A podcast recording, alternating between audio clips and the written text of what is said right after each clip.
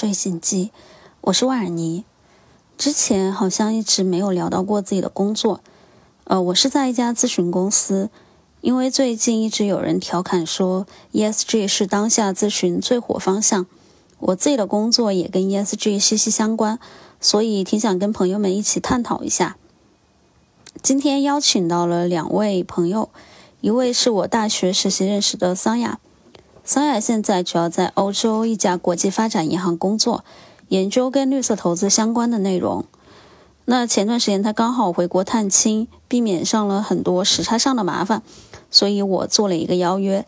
另外一位是工作后认识的 Daniel，Daniel 目前在国内专注 ESG 投资领域的研究分析。很高兴邀请两位，欢迎大家。我们先请桑雅和 Daniel 分别跟大家打个招呼。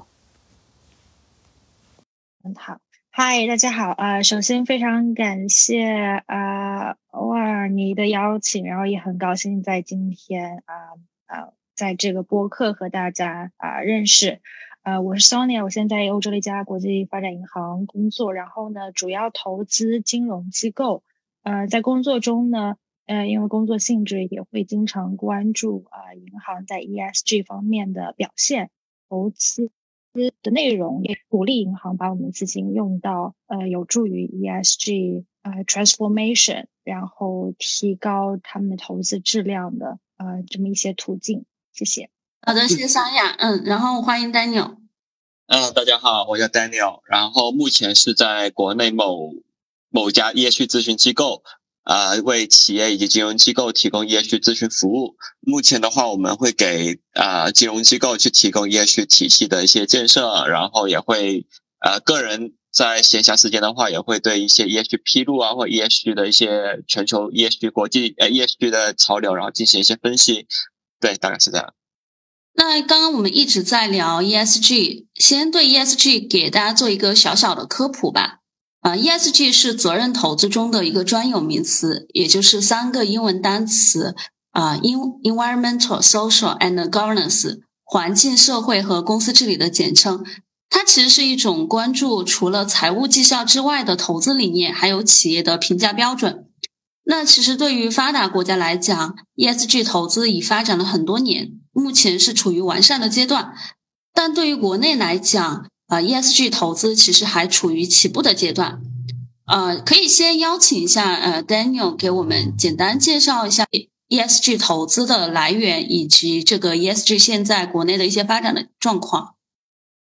好的，好的，谢谢 Eva。嗯，其实一开始在 E 在在全球范围来看的话，其实二零零四年，呃，那时候的 UN 的秘书长安南就发布了一份报告，在叫做呃在乎者经营讲，就 Who Can Swim，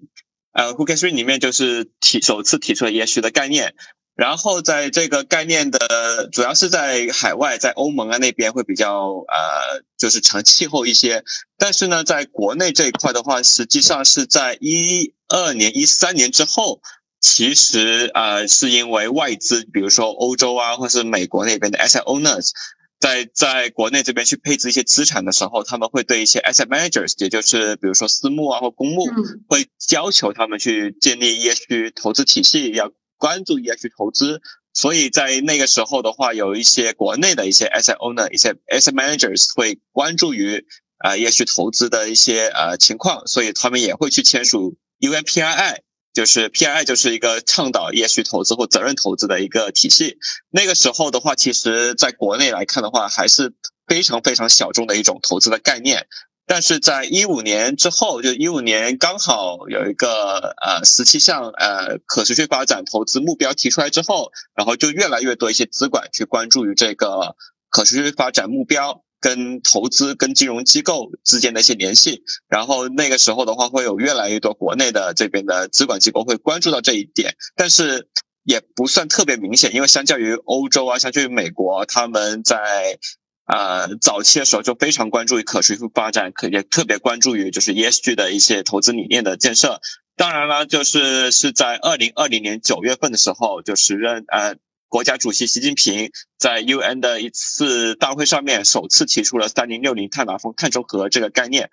这个目标，然后就正是因为这个目标，然后去大大推动了国内 ESG 投资的发展，是因为啊，大家在说在在在投资新能源，就是呃投资啊，或者是在搞绿色投呃低碳转型的时候，怎么样都离不开 ESG 这个概念，因为 E 因为绿色概念的话，就跟我们 ESG 当中的 E 是直接是息息相关的，所以说很多公司募基金。在做一些，比如说新能源投投资的时候啊，或是在做一些呃绿色相关投资的时候，都或多或少了都已经开始关注 ESG 的领域。所以在二零二零年下中下旬的时候，就越来越多机构去参与或去签署 UNPI，也越来越多公募基金就是发行 ESG 基金等等。所以，其实因为现在呃，经济活动它带来了很多气候变化，还有环境破坏，以及生物多样性的丧失和其他的一些社会问题，这些全部都已经成了全球性的挑战。所以，ESG 它其实倡导的就是说，呃，一个公司它在经济价值的体现和在社会价值上的一些可持续发展，是成一个内在性的统一要求。所以，对未来。呃，刚刚也提到了三零六零，呃，三零六零的话，它其实是呃指应对气候变化，呃，未来的话要推动以二氧化碳为主的温室气体减排，所以中国就提出二氧化碳的排放力要力争在二零三零年前达到峰值，然后在力争在二零六零年的时候实现碳中和，这也。其实，在全球的话，是有六十多个国家还有地区出台了关于 ESG 信息披露的要求。据投资的话，已经成为了一些不可忽视的力量。嗯，包括现在，比如说，它会造成银行呀、券商、还有公募基金以及信托等金融机构的踩雷。所以，国内市场的 ESG 领域的信息采集，包括信息分分析和研究，还有信息的金融化运用等等，都和这些有必然的联系。那因为刚好，呃，桑雅是在银行体系内做这一块的绿色投资相关的工作，所以，呃，我也很想了解一下，就两位目前 ESG 是怎样参与到你们的工作当中的？那我们先请桑雅给我们介绍一下他这边的情况。先谢谢你的这个问题，我觉得问问的非常的好，我也非常高兴与大家分享。我觉得在我们这个机构，可以大致上分为几个层面跟大家介绍。首先，我们机构层面呃，是作为一家银行，然后也在这个欧洲，呃，在这个整个国际的国际发展银行这么一个体系里面，像我们机构本身就呃已经决定，并且发出呃发出倡议，就是二零二三年我们要 Paris Align。所以在机构层面，我们会非常关注去计算和测算，就是我们这个机构做银行本身每年碳排放量是多少，然后我们会通过。一些节能、节水、节电，然后比如说，呃，这这种方式，然后来达到我们机构内部的一个碳碳中和。那另外呢，作为银行一个金融机构，包括呃，还比较特殊的一点呢，就是我们的第二步，就是我们要保证我们去我们的钱所及，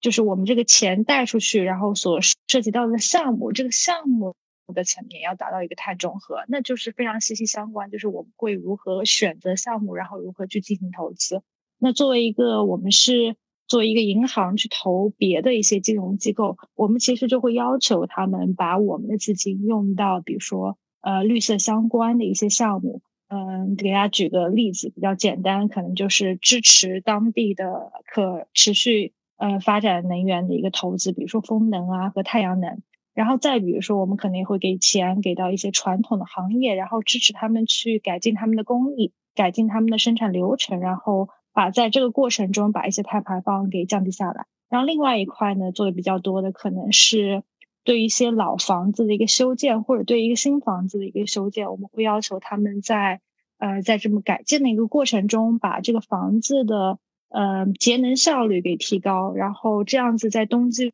供暖啊等等的方面呢，也可以减减少他们对能源的消耗，然后整个的整个方面的提升他们的能源啊利用率，然后呢也达到最终达到减排的这么一个目标。嗯，所以我觉得大概就是这两块吧。从机构层面，我们作为一个银行，我们如何要求我们自己这个机构本身把这个碳排放量给降下来，然后做到更加绿色清洁这个能源。啊，然后呢，再是我们在投资过程中如何做？当然，这些呢还是比较 focus 在就是这个 E 就 environmental 这个层面，在 governance 和 social 方面呢，我们还有别的一套系统。嗯，比如说我们会要求我们所投的一些公司，他们有比较好的就是，嗯，整个公公司治理和管理这么一个体系。尤其是在我们进行股权投资的方面，我们甚至会就在和呃法律文件啊，就是最后的合同里面就进行这样一些要求。我们也会让我们的客户在汇报每年汇报给我们一些材料审核的时候，要求他们也体现这些。然后在 social 的方面呢，我们非常注重就是对于呃社会的少数群体，嗯，在发展过程中没有受到更加。呃，公平对待的这些群体，我们会希望我们的投资可以倾向性的去去受益到他们。比如说，在社会中的一些女性企业家，然后像一些青年创业者，嗯，他们在这个传统的金融体系里面可能没有受到呃受到最大的这个优惠，然后我们也希望在我们投资中，呃，可以体现对他们的一个相相应的一些倾斜。大概就是这样，谢谢。OK，谢谢桑雅。那其实听下来，像呃你们这种组织的话，其实在对内和对外，呃经济价值和社会价值还是挺统一的。桑雅主要是在银行这一块，所以可能在他们公司对内机构层面呀，或者是他们对外的一些投资项目上，会关注到呃 ESG。家俊呢可能会更多的了解私募股权基金以及还有公募基金的一些投资。邀请家俊跟我们聊一下平时是怎么样。把 ESG 融入到自己的研究分析工作里面来的。嗯，好的，谢谢艾巴。呃，其实是，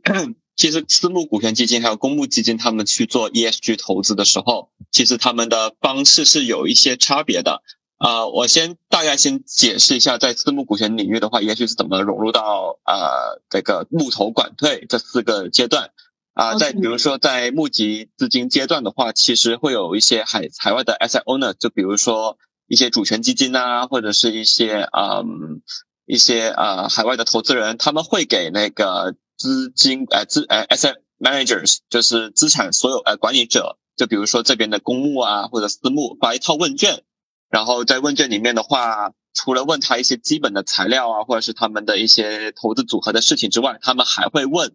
比如说，你们是否建立了 ESG 投资体系？是否签署了 UNPII，就是前面刚刚提到的那个呃推动倡导 ESG 投资的那个组织？然后是不是已经有开展 ESG 的投投资的案例？然后的话，将这些呃这些问卷完成之后，会给到海外投资人，然后海外投资人会综合其他的材料去投去去看待是否是否要给这个 asset managers 一笔钱。这个是在募集资金这一块，然后在投资阶段的话，这一块会有一点点啊，会有一点点复杂。就是比如说我们，比如说针对于主呃私募股权基金，就是 PEVC 的话，他们在在考察一家被投企业投资标的他们的 ESG 投资，他们 ESG 的表现情况的之前，啊，他们会给这些被投企业去发一个呃尽职调查的问卷。那个尽职调查的问卷主要的目的就是先看看。这家被投企业这种初创公司，它是否有关注 ESG 相关的一些呃一些领域，或者是他们是否有构建相关的体系？主要的目的是想要帮助投资那个 PEVC 去降低他们投资的风险。所以他们会在这个问卷调查当中的话，会问哦，你们是否啊建立了，比如说啊环境的保护体系，是否有相关的制度，然后是否在过去的三年当中或者过去的一年当中是否发生 ESG 相关的丑闻，然后的话，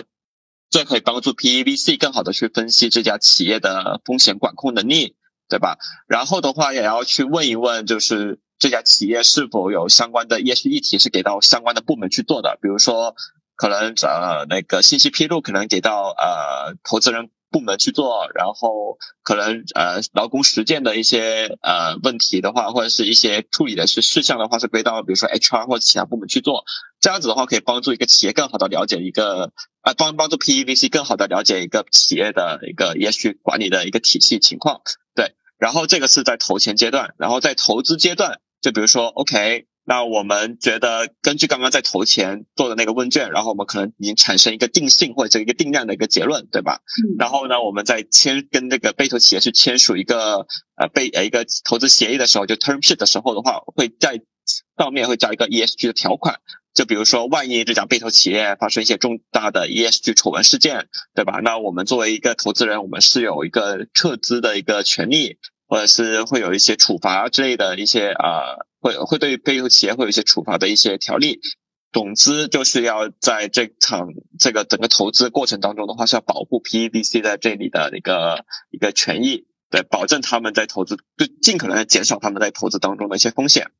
然后在投后阶段，就是在就是就也就是我们所谓的管理阶段，那个 PEVC 的话，他们会按照比如说一年一次的那个那个情况，要求配投企业去提供一些 ESG 数据，比如说运营碳排放量是多少啊，然后员工数量是多少啊，然后在过去的一年当中是否有发生 ESG 丑闻啊？当然了，这个只是定期的披露，那万一这个被投企业。啊，在在过去的一年当中，突然之间发生一个很大的一个丑闻，比如说呃，数据大面积泄露啊，然后产品大面积撤回啊，或者是出现一些什么性什么企业性骚扰的一些丑闻，然后这个时候 PEVC 要立刻去介入，比如说要跟被投企业的高管去及时沟通，看看这个事情发生的原因是什么，对企业的影响是什么，然后企业采取哪些行动，采取哪些措施去缓解这个丑闻带来的影响，或者是从这个丑闻当中呃更好。才嗯哪方面可以更好的去呃改善企业的一些管理的一些措施或者一些手段？当然，这最后的这所有的措施都是要保证这企业的运营啊，还有战略它是更加的稳定，然后也可以更好的去帮助这个 PEVC 提高这个被投企业的一个估值。对，然后这个是，然后在撤资的阶段，就是呃，就就就比如说对退出的阶段，就比如说那个企业。他要主比去上市啦，去 IPO 上市啦，然后或者是要卖给其他机构了，然后 PEVC 的话就可以结合从先呃除了那个被投企业的财务信息之外的话，还会结合它业绩管理的情况，对吧？更好的去得出一个呃 valuation 一个估值情况，然后再卖给呃比如说再就是更好的去卖给就是其他机构啊，或者是去上市，对，这个是为它的啊卖出去进。奠定一个基础，然后公募基金的话，它跟私募股权基金是有点不太一样的，因为公募基金的话主要是投资于主要是投资于二级市场，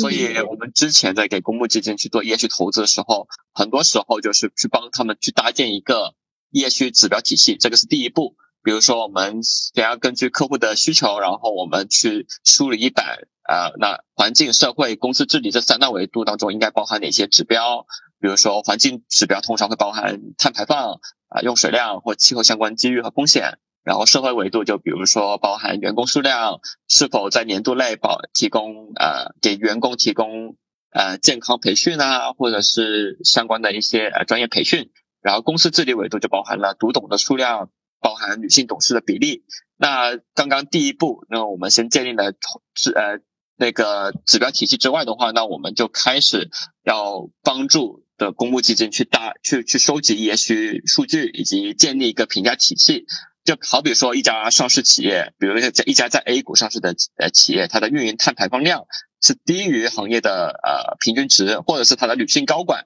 是高于行业的平均值的，那我们会认定说，哦，这家企业它啊，因为它的运营碳排放量的话是相较于平呃那个行业标准是少的，那可能万一。对吧？企业，呃，那国家在在引入碳税的时候，那这个企业可能相对来说可以更好的去减少它的财务成本。那这样子的话，它的利润率在在在收入不变的情况之下，它利润率有可能会上升。那如果是针对后者，就比如说它的呃女性高管是高于呃行业平均值的，那可能是说明这个企业有一个更加包容的企业氛围，可以更好的促进员工的工作效率，提高它的财务运营效率，对吧？那根据结合刚刚那两个指标的话，那我们可以就是给这个企业打一个比较高的一个分数。当我们把一整家的那个企业的 ES 数据，按照刚刚我们帮企业搭建的那个体系进行收数数数据收收集之后，然后我们根据一个评价体系进行一个加权平均数，然后就是可以算出一家企业的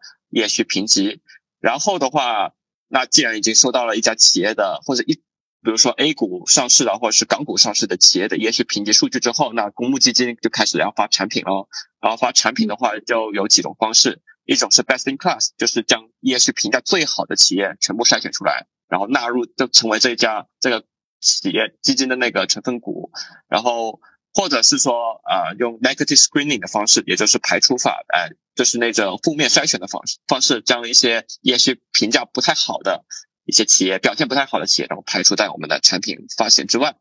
当然了，这个这然后就企业就那公募基金就可以把这一套 ESG 的基金就发出去，然后让零售的那这个投资人进行购买就好了。当然，就是无论是公募基金还是私募基金，还有一个最简单的 ESG 投资方法，就是通过排除法，就将特定行业排除在我们的投资范围之外。比如说，base 在欧洲的投资机构，他们就坚决的就是说，我们不会将钱投入到石油行业。不会投资到武器行业，不会投资到色情行业，因为这个排除法是最简单的，不就以上刚刚所说的所有流程基本上都不用怎么设计，就直接就明确说我不会投这样这这些企业，这个就是最简单的一个投资的方式。对，OK，所以就是有一个自己的负面剔除清单，在投资的时候，对对对对，有一个一个负面清单。当然，我刚刚说的是最。最简单粗暴的一个方式就是我不会投资什么什么行业。那有一些比较聪明一点的，呃，或者是会会会有一点呃，会耍一些手段的一些资呃私募股权，或者是呃一些一些金融机构，他们会说我们不会投资，比如说一家企呃武器行业占这家企业百分之二十以上营收的企业，对，他就他会划定一个收入的一个标准，如果你这个这个行业给这个企业产生的一那个营收是超过一个一个 threshold 的一个阈值的，那我就不会投。但是实际上这样情况的话，是可以增加一家金融机构、一家 PEVC 他们的投资的一个范围。对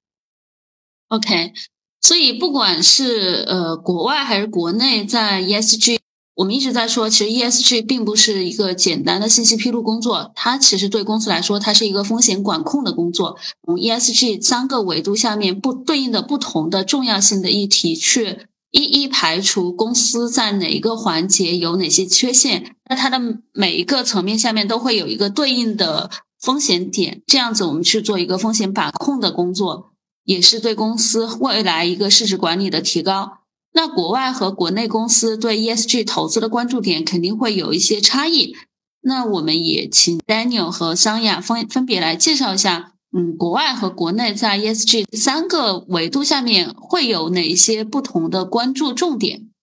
对，因为国内呃，像刚刚所说的，其实国内 ESG 投资呈现一个比较爆发式的一个增长，其实是在二零二零年九月，就是那个双碳目标被提出之后。然后很多公司募基金的话，就会关注到双碳这个领域，对吧？就是就 E 这边的一个领域，然后再结合在二零二零年九月之后，也发行了非常多的一些政策，比如说一些比较顶层的一个什么碳达峰、碳中和的一些政策，然后各省市他们也发了一些呃，用什么金融支持双碳目标，呃，相关这些政策全部其实汇总起来就是一个点，就是说我们会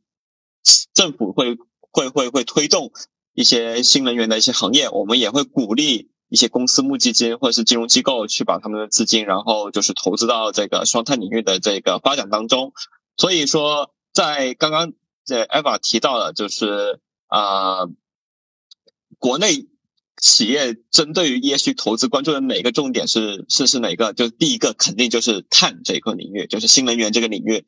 对，就是所谓的。主题投资法，我们投资的就是新能源，我们投资的就是能够给啊，就是给社会啊，就是可以减碳的一些低碳的一些技术啊，或者是缓呃气候缓解的一些技术。对，这个是 E 里面最大的一个考量指标。然后之后就是 G，G 维度的话，其实其实很多金融机构在做投资的时候，不是说做 ESG 投资，是做普通投资的时候，都会考量这家企业它是不是涉嫌财务造假。它的董监高的建设情况是怎么样？它董事会成员是不是有无端离职的情况？其实这个无论是做 ESG 投资或者普通投资而好，呃，投资而言，其实巨维度的东西，这这个维度的指标，其实我们早就已经纳入到我们的这个投资的那个理念当中了。当然了，过去几年当中比较火的巨维度的指标就是董事会性别多样性，因为董事会性别多样性的话，可以给企业带来更多的那个多元化的思想啊，然后。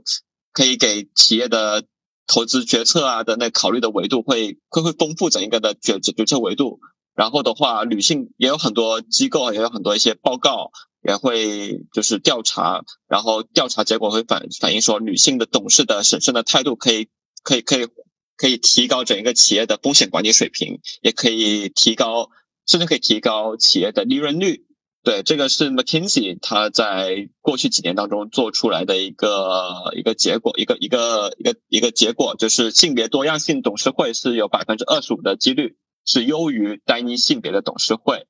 对，然后二零二二年二月份的话，南开大学中国公司治理研究院的女性董事研究课题组也也做了一个一个课题的一个讲解，然后也是说，在国内女性董事比例高的公司也具有更高的治理水平，然后可以展现出更高的、更好的财务绩效以及市场绩效。对，这个在。去年吧，去年应该是二零二二年的时候，港交所也开始要求上市企业去做一些董事会多样性的一些披露啊，然后去促进上市企业去关注这一块的一些内容。然后过去几天，我们也接触了一些外资啊，他们非常希望了解一下，就是呃，国内就是央企、国企的一些党建的实践，因为他们认为这个应该算是巨维度的一个议题。然后他们担心这会产生一些党建，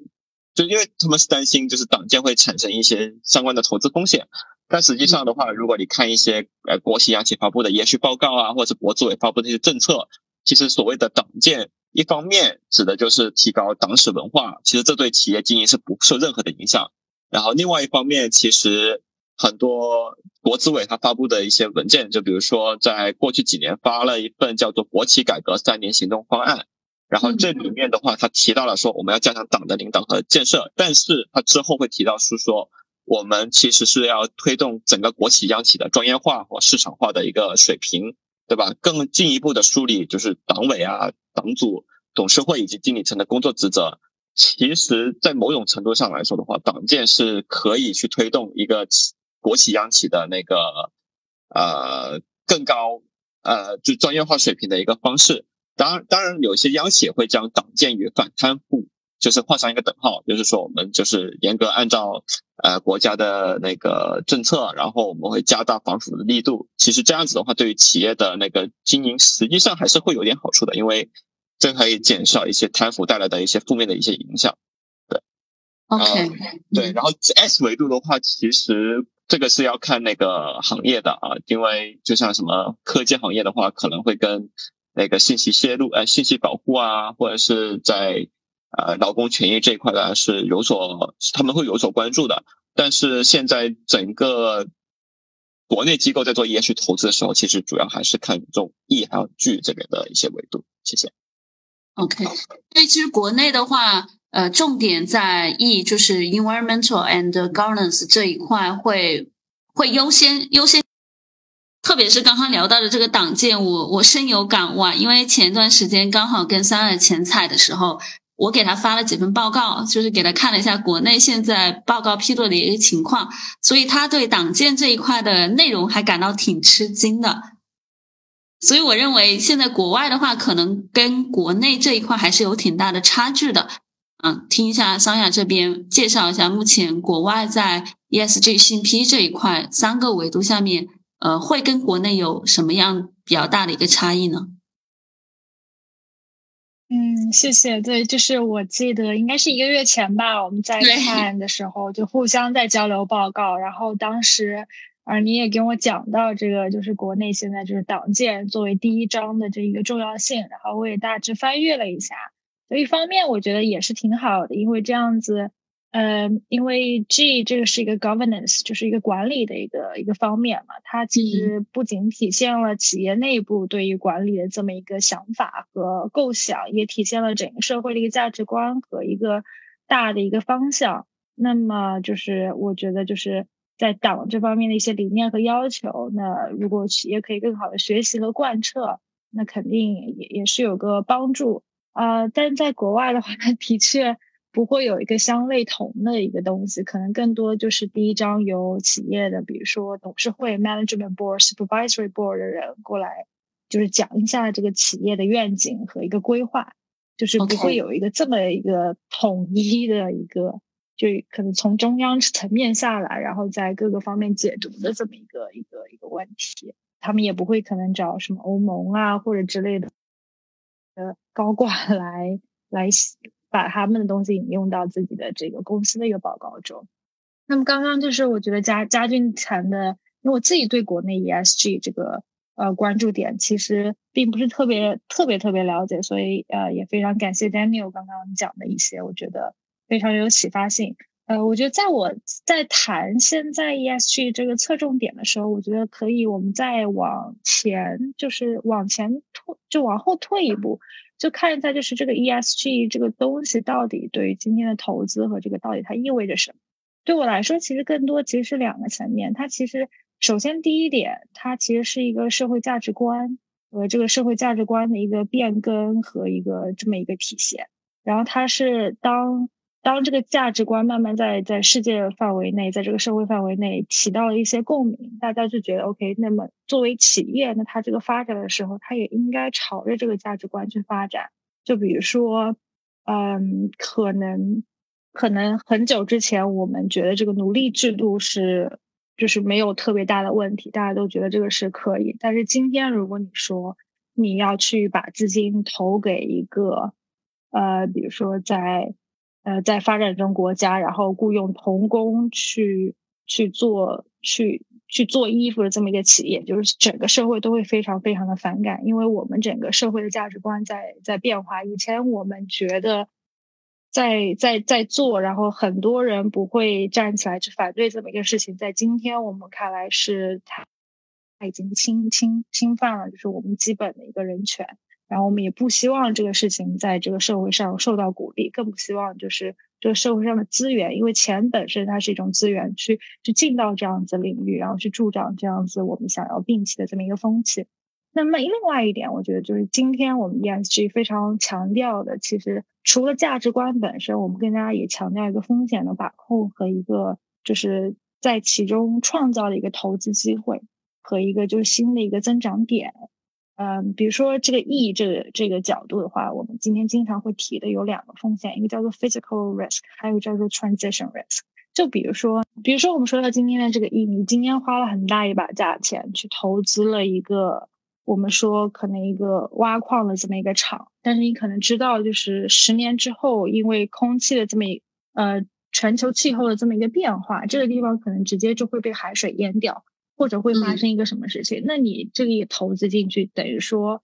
就是有点打水漂的一个感觉。你可能建这个厂，你就要需要两年，然后你就投投产，然后赚钱，最后你的成本都收不回来，反而是一个亏损。所以今天我觉得投资者他们。除了一个价值观，就是这个社会的一个我们叫做 push，就是一个推动的这么一个作用。另外一点，他们还有我们就是 push and pull effects，还有一个就是拉着他们也愿意去做这个事情的是，他们也会考虑到自己一个投资的一个效益。那么，呃，再回到国外，我们来看 ESG 的这个三个一个关注点。我觉得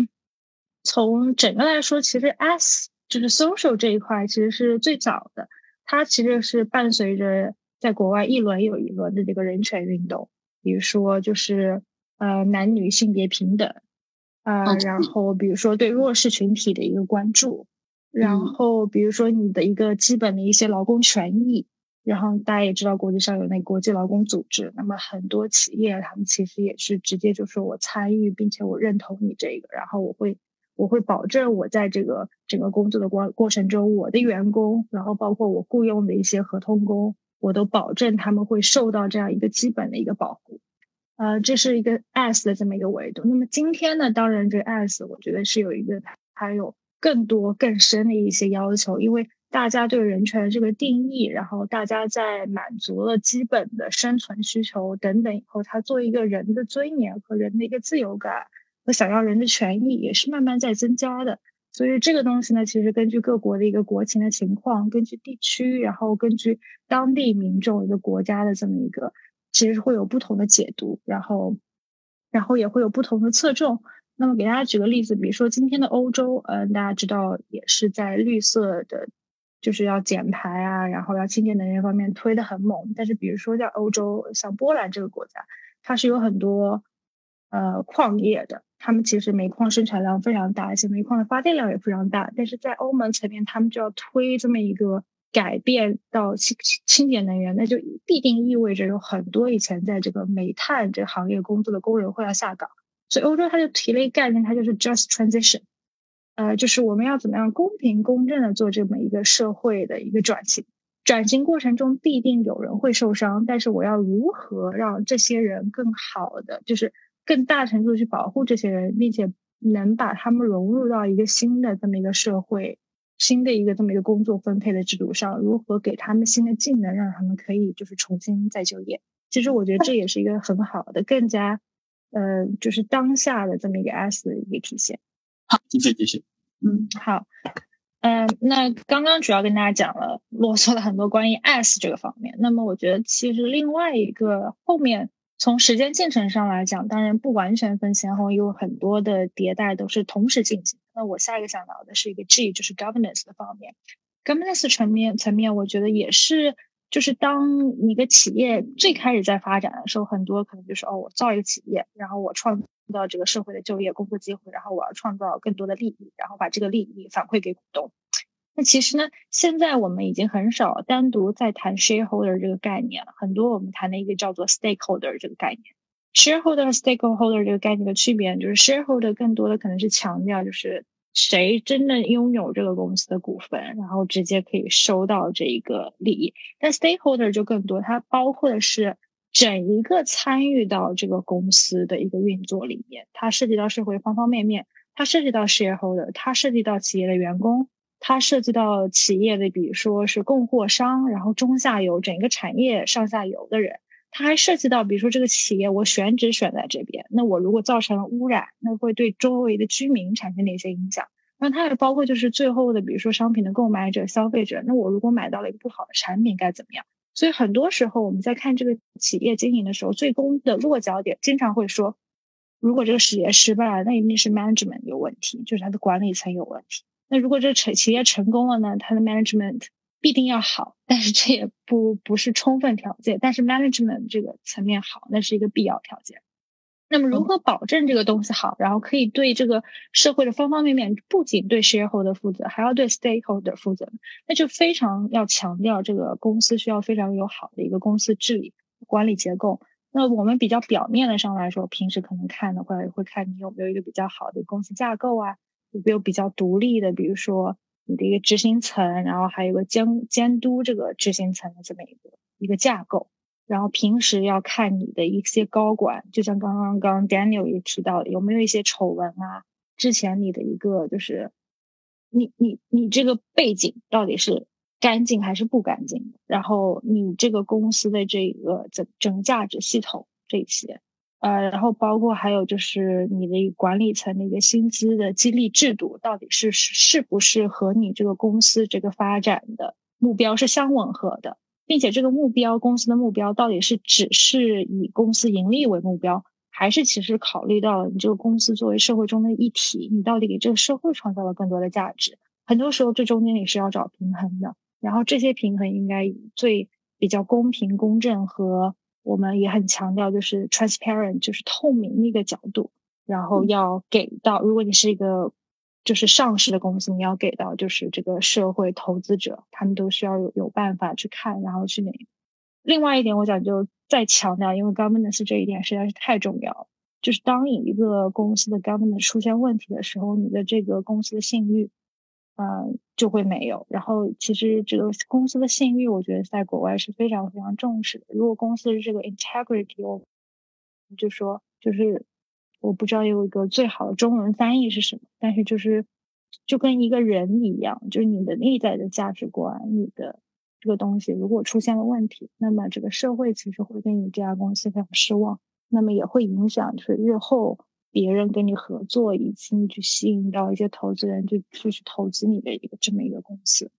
嗯，然后最后一点，我觉得就是 E 吧，就是跟国内一样，呃，E 是这两年也是在国外是最火的一个话题。那么更多的其实有很多监管层面的一些要求，大家要做信息披露，然后需要进行一些数据的收集。那么。嗯，整个体系呢也是越来越趋于完善。那么最后，可能欧盟它作为一个整体，它也会想要去输出它的这样这个价值观，比如说通过。呃，通过设定一些内部的一些要求，比如说，如果你进入欧盟，你要在它的市场上卖一些东西，你可能需要达到它的一些就是记录的要求，然后你可能要达到它一些对产品的一些基本要求，然后我等等。对，这个大概讲的稍微有点长，但是就是嗯，跟大家分享一下我的一些看法，谢谢。好的，谢谢桑雅。所以我们顺便插插播一下，目前呃，国内现在 ESG 信披这一块的一个披露政策要求。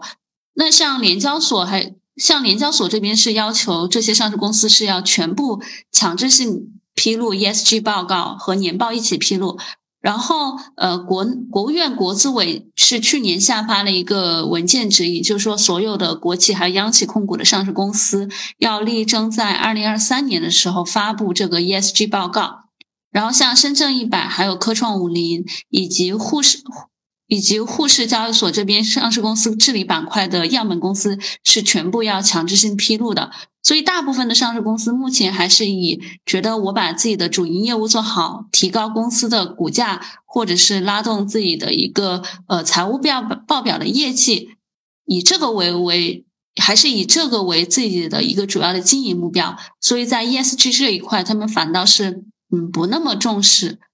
因为因为是这样子的，因为国内像刚刚艾娃所说的，其实确实是无论是深交所还是上交所，其实都没有要求上市企业。呃，大部分的上市企业啊，做一个 ESG 的强制披露，但是呢，其实监管机构其实是或多或少的，其实要已已经开始引导上市企业去关注 ESG 这一方面的领领域的。就比如说现在，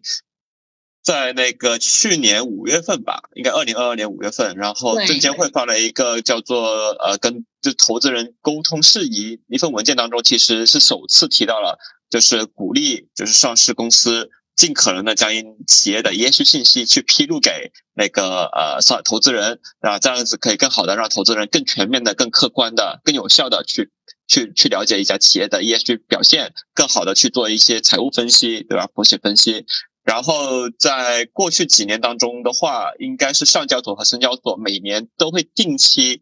给上市企业的信息披露评级评分。然后在那个评级评分那个方法论里面，其实就提到了说，如果一企业它发布了 CSR 或者 ES 相关报告的话，那我们会给你加分的。这个其实也是一种引导。然后在今年吧，应该是今年深交，因今年一月份还是二月份，深交所也发了一份文件，就是说特定行业相关的 ES，呃，特定行业相关的信息披露当中的话，是首就是要求，比如说纺织行业啊，或者是一些呃采矿行业啊。就是将 ESG 的一些负面的信息给披露出来，就比如说，呃，过去一年当中，你是否有发生一些比较重大的环境相关的一些事故，然后你的改正措施是什么，对企业的影响是什么？这个之前是比较少，在之前是有这种特定行业的 ESG 披露的一个指一个一个一个方向，但是今年深交所发布的那这份文件的话，是将 ESG 信息是是。更加具体的就是展现出来，要求企相关特定行业应该披露哪些 ESG 的负面信息。所以我觉得是从这方面的角度来看的话，其实呃监监管机构是或多或少已经开始在引导企业去尽可能的去进行这方面的一些披露。对。